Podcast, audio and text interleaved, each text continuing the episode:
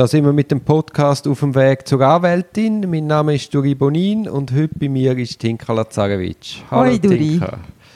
Wir haben uns vorgenommen, heute mal über E-Mail zu reden, weil die Flut, die da einem über einem hinwegbretscht, ist ja schon immens.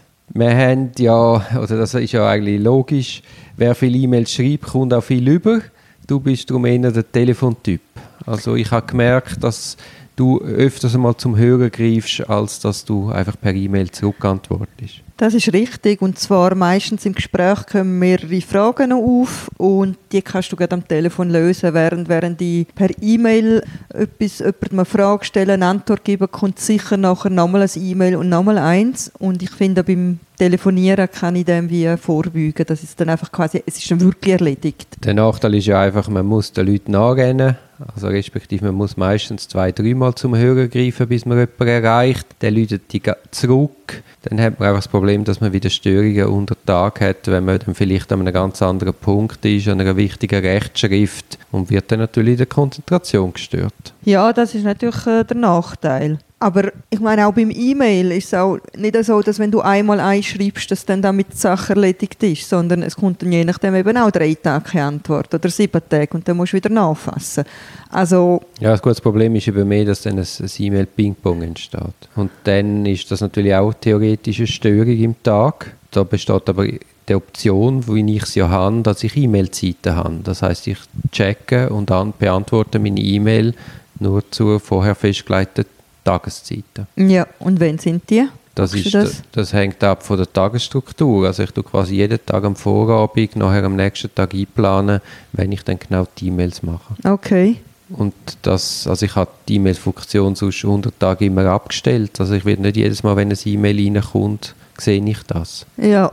Ich schaue es einfach halt am Morgen, wenn ich komme, schaue ich mal an, was ist gekommen, was ist dringend, gibt es etwas Dringendes und nachher tue ich es eigentlich so machen, dass wenn ich zwischen denen irgendeine Arbeit eine Größe erledigt habe, dass ich dann schnell wieder schaue.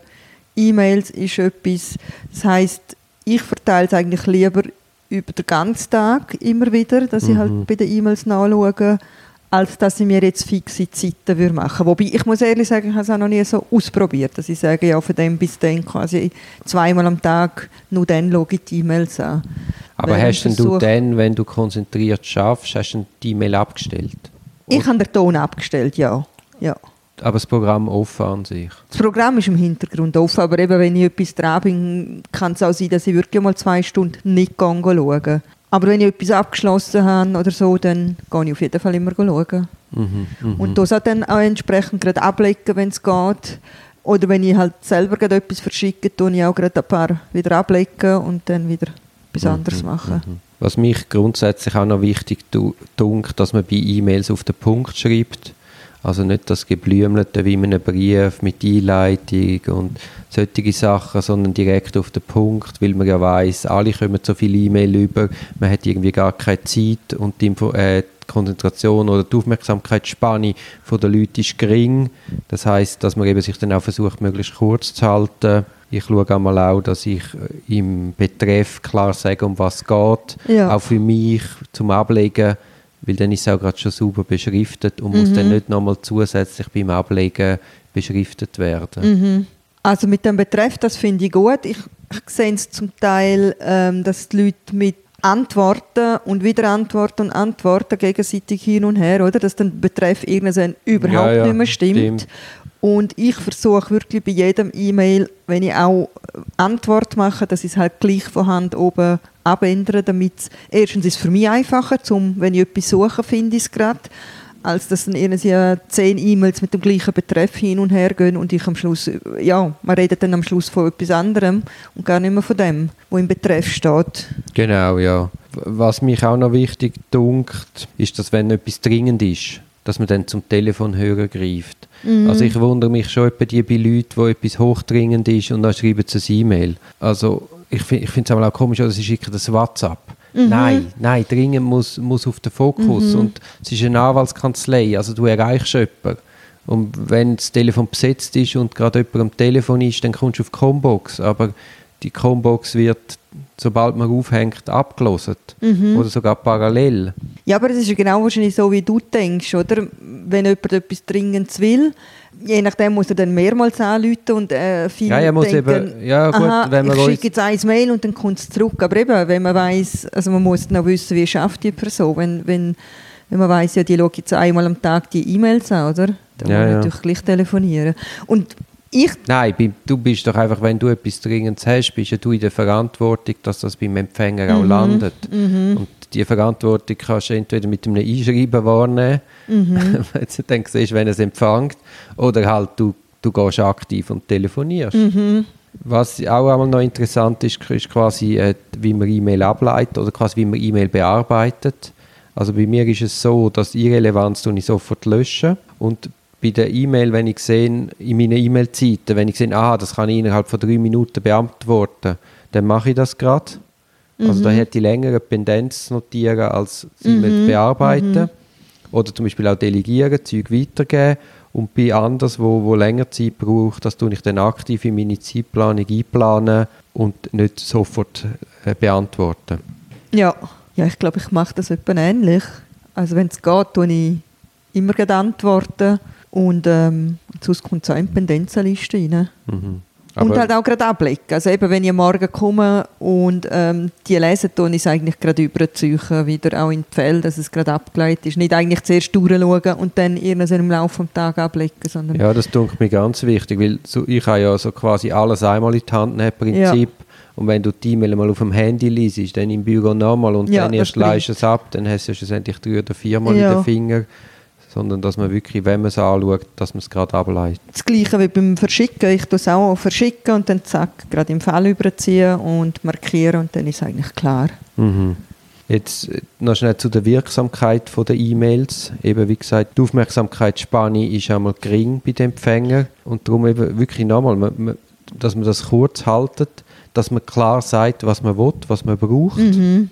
Ich tue einmal auch so strukturieren, das E-Mail, nicht einfach eine Bleiwüste, sondern dass ich das auf dem kleinen Bildschirm mal besser lesen lässt. Hast du das ähnlich?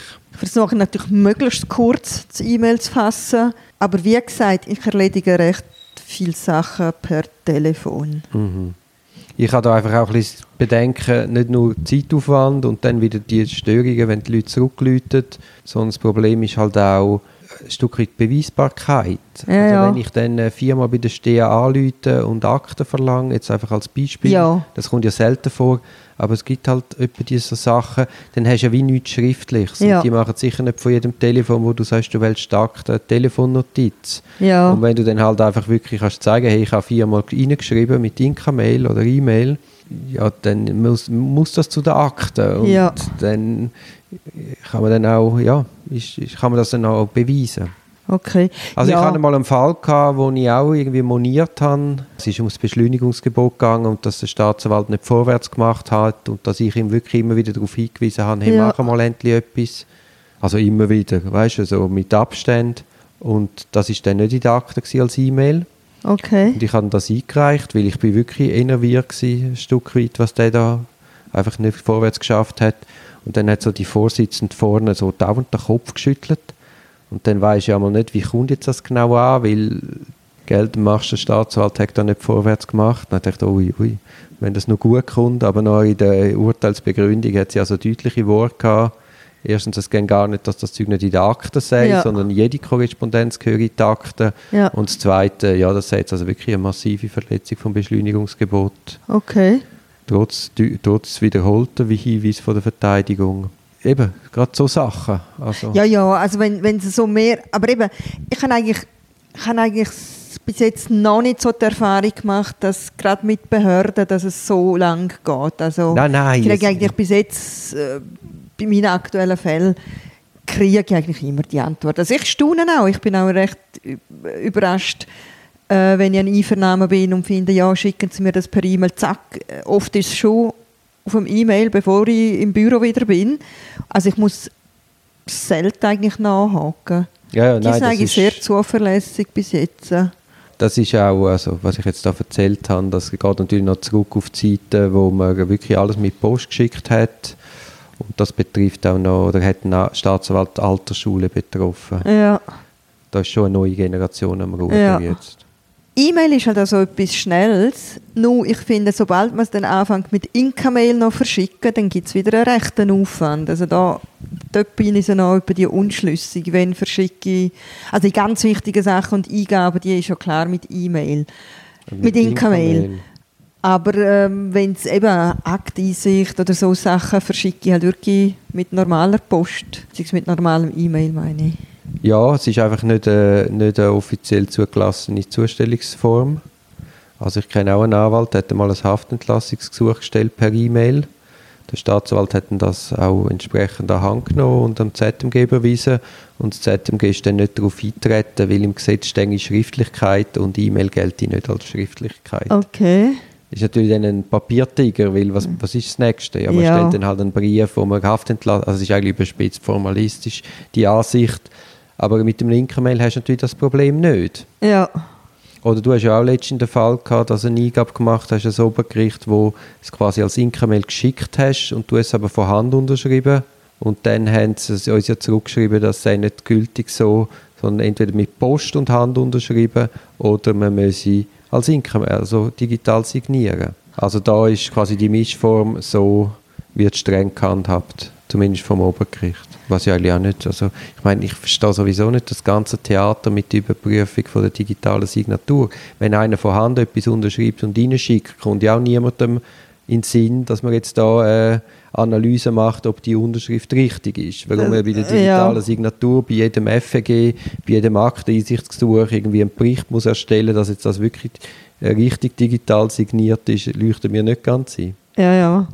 Aber ich staune auch. Also ich meine, ich kriege recht viel per normales E-Mail von der Staatsanwalt zugeschickt. Also, Ja, ist eigentlich, es ist eigentlich auch logisch. Also ich meine, es soll ja ja. möglichst einfach und unkompliziert sein. Ja, ja.